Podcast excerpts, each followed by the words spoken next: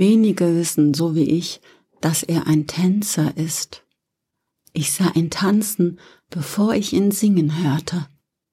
Vielleicht liebe ich ihn deswegen anders. Denn alle lieben ihn.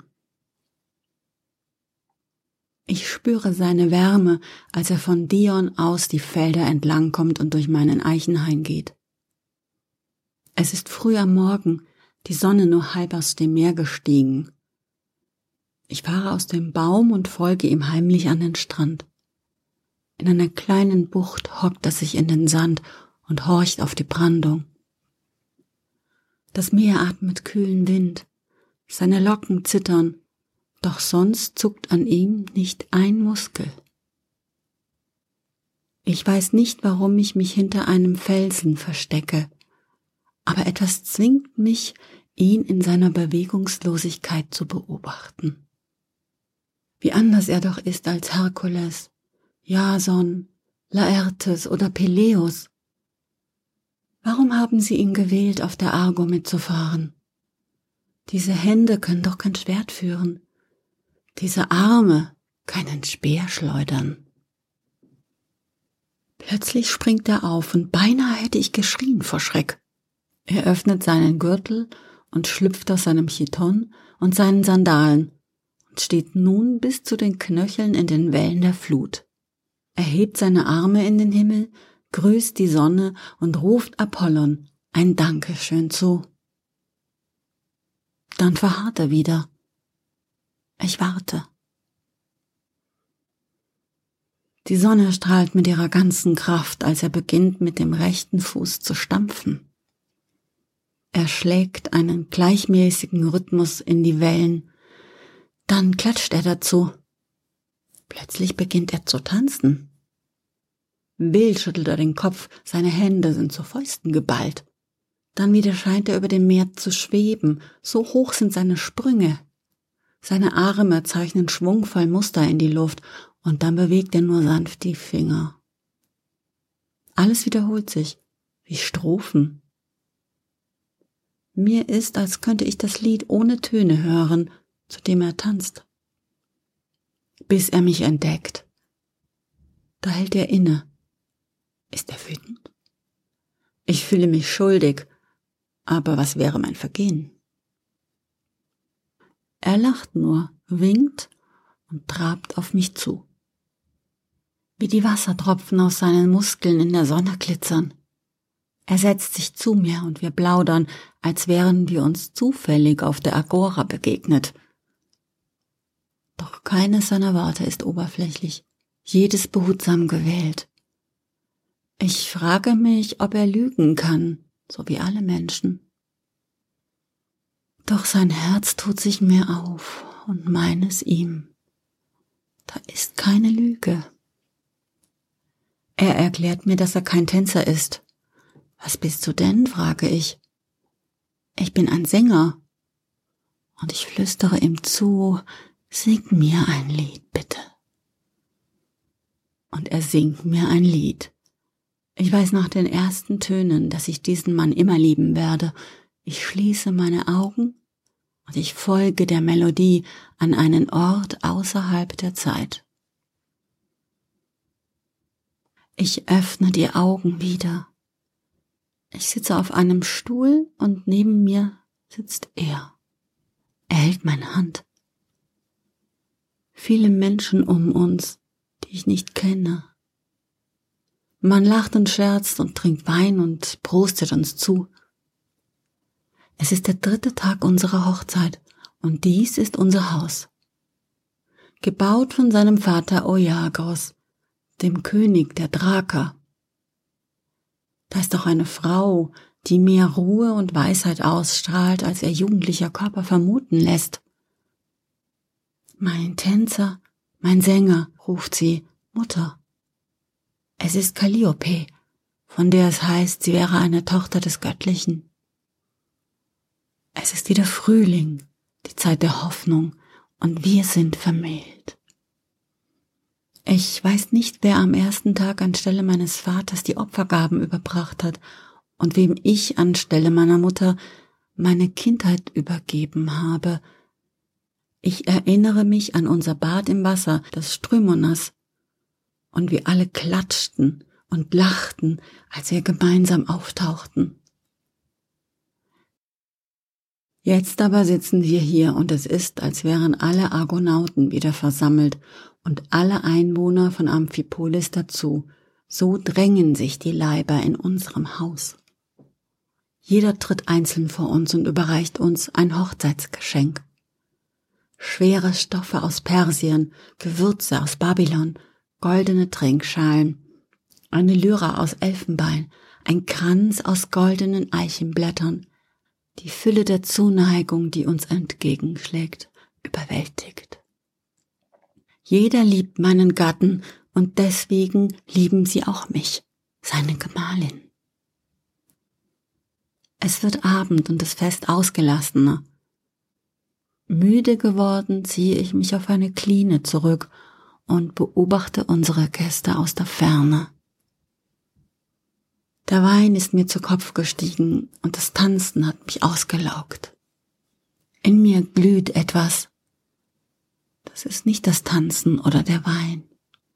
Es ist die Glut einer stillen Freude. Ich verstehe jetzt, dieses Gefühl muss es sein, welches die Menschen Glück nennen. Ich verstehe jetzt, warum sie so verzweifelt dafür kämpfen, und ich befürchte, dass es wahr ist, was die Philosophen sagen. Es ist nur von kurzer Dauer. Niemand kann es festhalten.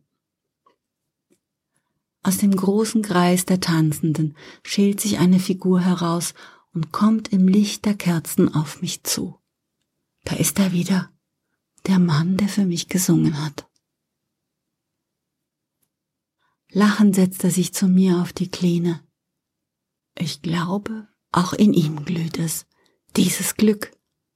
Ich neige mich zu ihm und wir küssen uns. Er schmeckt nach Wein und riecht nach Schweiß. Mein Mann, meine Frau.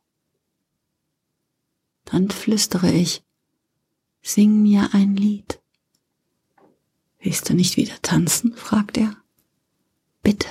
Sage ich. Ich schließe die Augen und wieder entführt mich die Melodie an den Ort jenseits der Zeit.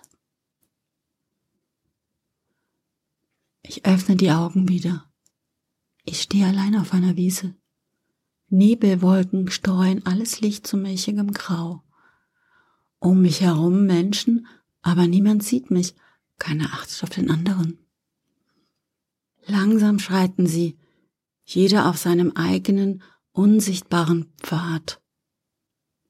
Einige murmeln vor sich hin, andere schütteln in ihre Gedanken versunken den Kopf oder nicken, als würden sie eine Frage beantworten, die niemand gestellt hat. Es scheint, als wären wir nur Schatten. Manchmal, wenn mehr Licht aus dem Nebel dringt, kann ich durch alle Menschen hindurchsehen aber da ist nirgends ein Ende der Wiese in Sicht. Weißer Aphrodel blüht. Seine Blüten ragen in kleinen Pyramiden vom Strauch, jede gestochen scharf und rein weiß, jedes Blatt mit einer schwarzen Ader in der Mitte. Aus den Blüten ragen dünne Narbenstängel hervor, als würde die Pflanze mit ihren Fingern auf uns zeigen. Da ist ein Mann eingehüllt in dicke Decken, und doch friert er. Dort ist eine Frau mit nichts bekleidet als einem Lendenschurz. Ist es kalt oder ist es warm? Ich spüre nichts. In mir ist kein Gefühl. Ich stehe auf der Aphodelwiese und ich weiß mit Gewissheit, dass ich nie mehr im Leben Schmerz spüren muss. Niemand kann mir Gewalt tun, denn da hat mir jemand Gewalt getan, aber ich erinnere mich nicht. Es tut gut, keinen Schmerz zu spüren. Es ist alles gut. Aber so wie es um mich keine Wärme gibt und keine Kälte, so ist es auch in mir. Ich sage zu mir leise, war das anders? War in mir Kälte und Wärme? Falls es so war, dann ist das lange her. So lange her. Ich frage, ist das überhaupt eine Erinnerung? Egal, es ist alles gut. Da steht er auf einmal vor mir, er hat mich unter den Schatten gefunden. Er greift meine Hand, als wäre ich nicht Nebel, sondern aus Fleisch und Blut. Seine Finger sind weich, sein Griff ist sanft. Ich spüre, wie das Blut durch seinen Körper pumpt und sein Herz tut sich mir auf. Ich fühle, wie er sich vor diesem Ort fürchtet und wie er mich liebt. Schweiß rinnt ihm von der Stirn und läuft ihm über den Körper wie Wassertropfen, wie Wassertropfen von Meerwasser, wie Meerwasser einer morgendlichen Flut. Ich erinnere mich wieder an meinen Tänzer, meinen Sänger. Er ist gekommen, um mich zu befreien. Komm, wir fliehen, sagt er und zieht mich durch die Schatten. Doch, ich erinnere mich doch. Es gab einen Grund, trotz Schmerz zu leben. Da war etwas. Da war etwas, das größer war als das Leid. In mir gab es eine Glut, die heißer brannte als Feuer und deren Wärme auch die Menschen umspannte, die ich liebte. Denn ich liebte. Ich folge ihm und rufe ihm zu. Singe mir ein Lied. Jetzt nicht, antwortet er, singe mir ein Lied, bitte. Und er singt. Wie er singt. Ich werde seinen Tönen folgen, wie sie mich forttragen von hier an einen Ort am anderen Ende der Zeit. Ich bleibe stehen und schließe die Augen. Nein, bleib nicht stehen, Euridike, ruft er. Und immer wieder ruft er mich, aber ich, ich höre nur die Melodie.